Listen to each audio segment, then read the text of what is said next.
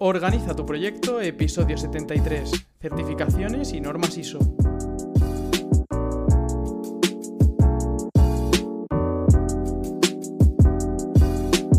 Bienvenidos a un nuevo episodio de Organiza tu proyecto, el podcast en el que hablamos de gestión de proyectos, tecnología y todo lo relacionado con optimización de procesos. En el episodio de hoy vamos a hablar sobre las certificaciones y la normativa ISO. Pero antes te quiero decir que he llegado a un acuerdo con la plataforma con la que grabo el podcast, que se llama Zencaster, y he conseguido un 30% de descuento. Y voy a ser muy breve. Por solo 12,60 dólares al mes te olvidarás de editar y podrás centrar tu atención en lo más valioso que tienes, en crear el contenido que tanto te gusta y compartirlo en formato de podcast. Tienes dos opciones si en lugar de pagar 18 dólares quieres pagar 12,60. O te das de alta en el enlace que te voy a dejar en la descripción de este episodio o pones el código ORGANIZA en mayúsculas ORGANIZA en el checkout. Y ahora sí, vamos a por las novedades de hoy. En el episodio de hoy te quiero recordar que esta semana es la penúltima en la que habrá contenido antes de agosto, ya que la semana que viene va a ser la última en la que voy a publicar un episodio y una entrevista. Acuérdate que el último día de publicación será el 28 de julio, donde publicaré una entrevista y volveré con un episodio el 6 de septiembre. Le estoy dando forma a cómo será esa vuelta, ya que no sé si seguiré publicando dos episodios por semana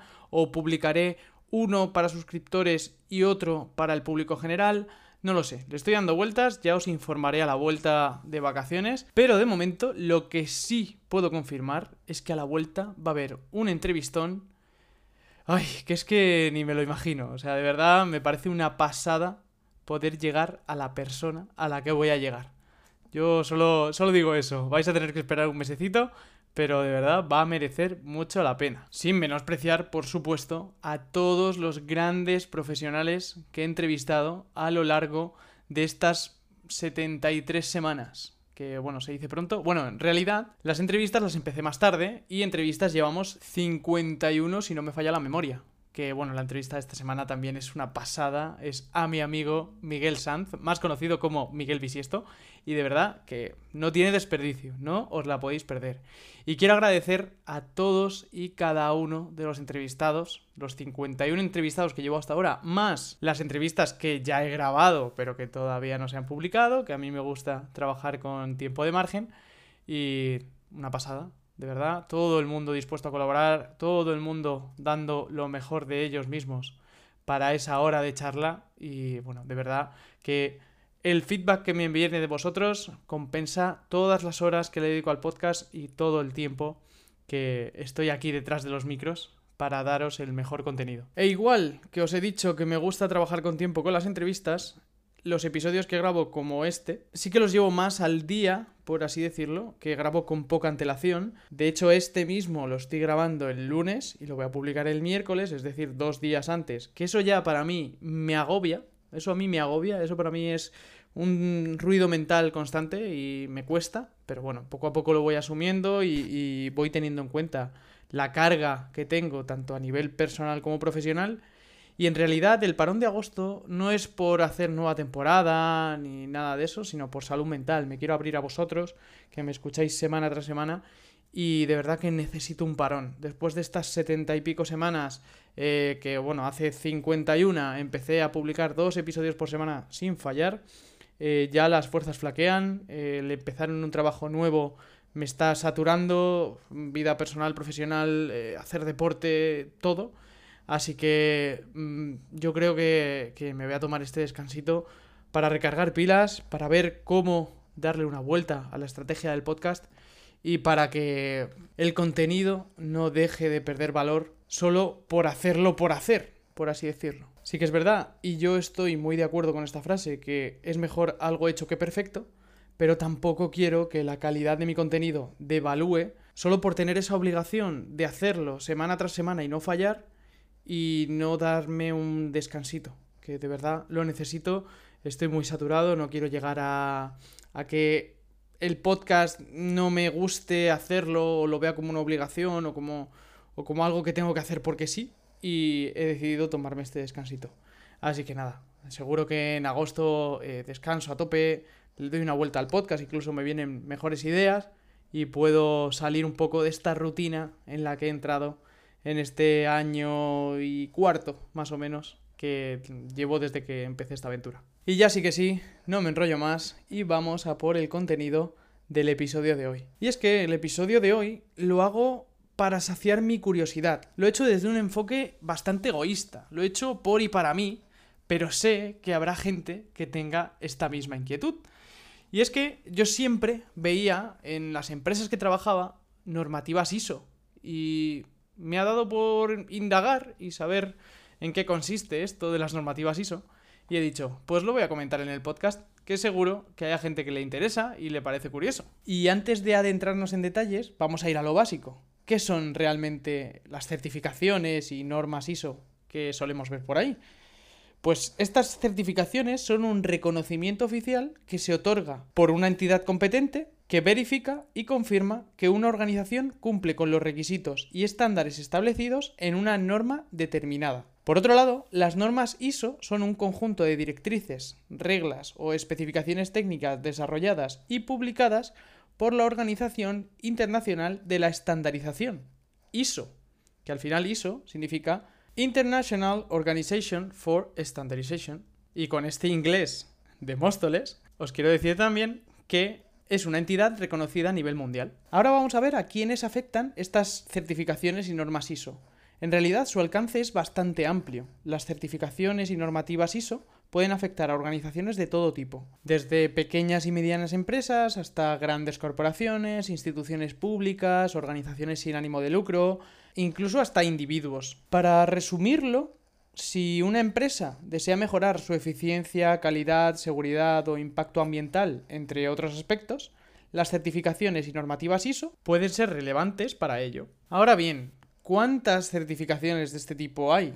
Pues bueno, la ISO ha desarrollado una amplia gama de normas que abarcan diferentes áreas y sectores. Te pongo algunos ejemplos. La ISO 9001, que es una norma que se centra en la gestión de la calidad y establece los requisitos para un sistema de gestión de calidad efectivo.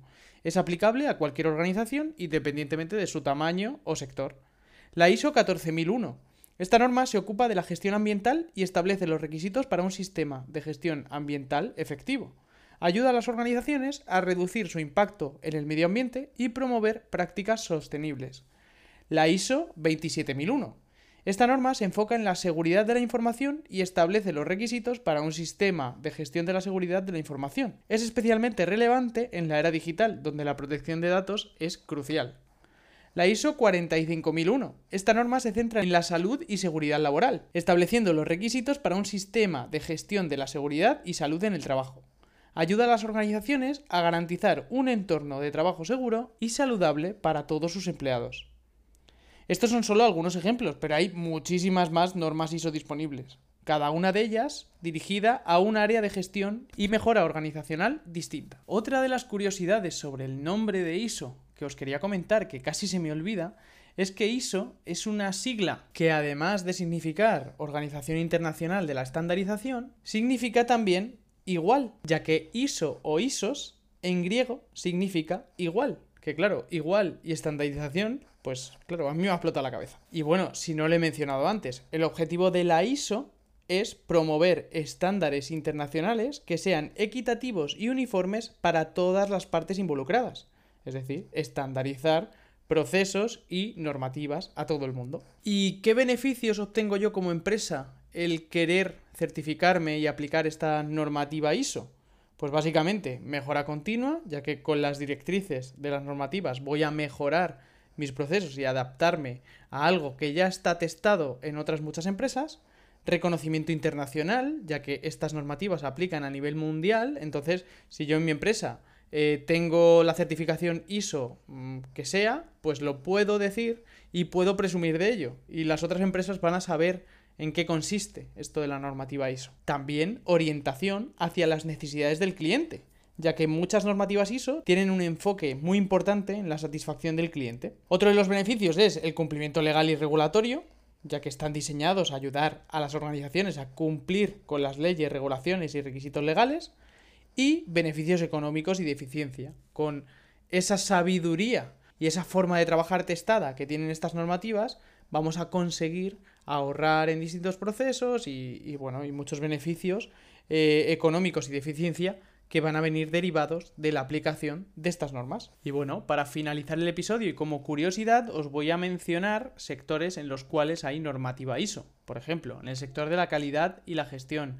en el sector ambiental, en la parte de seguridad y salud laboral, como he mencionado antes, en el sector de la tecnología y seguridad de la información, dentro de la cadena de suministro y logística, eh, sector de alimentos y bebidas, de la construcción. O sea, aplican a todos los sectores y hay específicas de cada uno de ellos, de los que he mencionado, y bueno, y demás, que no me cabrían en el episodio, ¿vale? Pero para que lo tengáis en cuenta. Yo creo que este episodio está bien para fijarnos eh, cada vez que veamos una ISO de dónde viene y, en qué consiste esto de las normativas ISO, que para mí era algo muy curioso y que no había indagado y siempre que me lo encontraba pues me llamaba la atención, pero no había terminado de, buscarlo ni, ni, de saber bien qué eran. Y nada, llegamos al fin de este episodio. Muchísimas gracias por estar ahí una semana más. Recuerda que la semana que viene hay newsletter y que tienes el descuento de Zencaster si quieres empezar una aventura como la que empecé yo el 9 de marzo de 2022. Date de alta con el código ORGANIZA o con el enlace que te dejo en la descripción.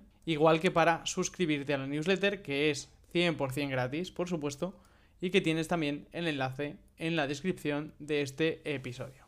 Muchas gracias, nos escuchamos la semana que viene y este viernes con un pedazo de entrevista. Recuerda que, como siempre, nos vemos cada miércoles a las 8 con un episodio de este tipo en el que hablo yo solo y cada viernes a las 8 con una nueva entrevista en la que sabrás cómo se organiza ese invitado. Muchísimas gracias por valorar con 5 estrellas y darme tu opinión sobre el podcast en la plataforma que lo escuches. Espero que te haya gustado y lo hayas disfrutado tanto como yo preparándolo. Estamos en contacto a través del link que os dejo en la descripción de mi LinkedIn Javier Delgado Donoso, del grupo de Telegram oficial de Organiza tu Proyecto y de mi email javier.organizatuproyecto.com. Hasta el siguiente episodio.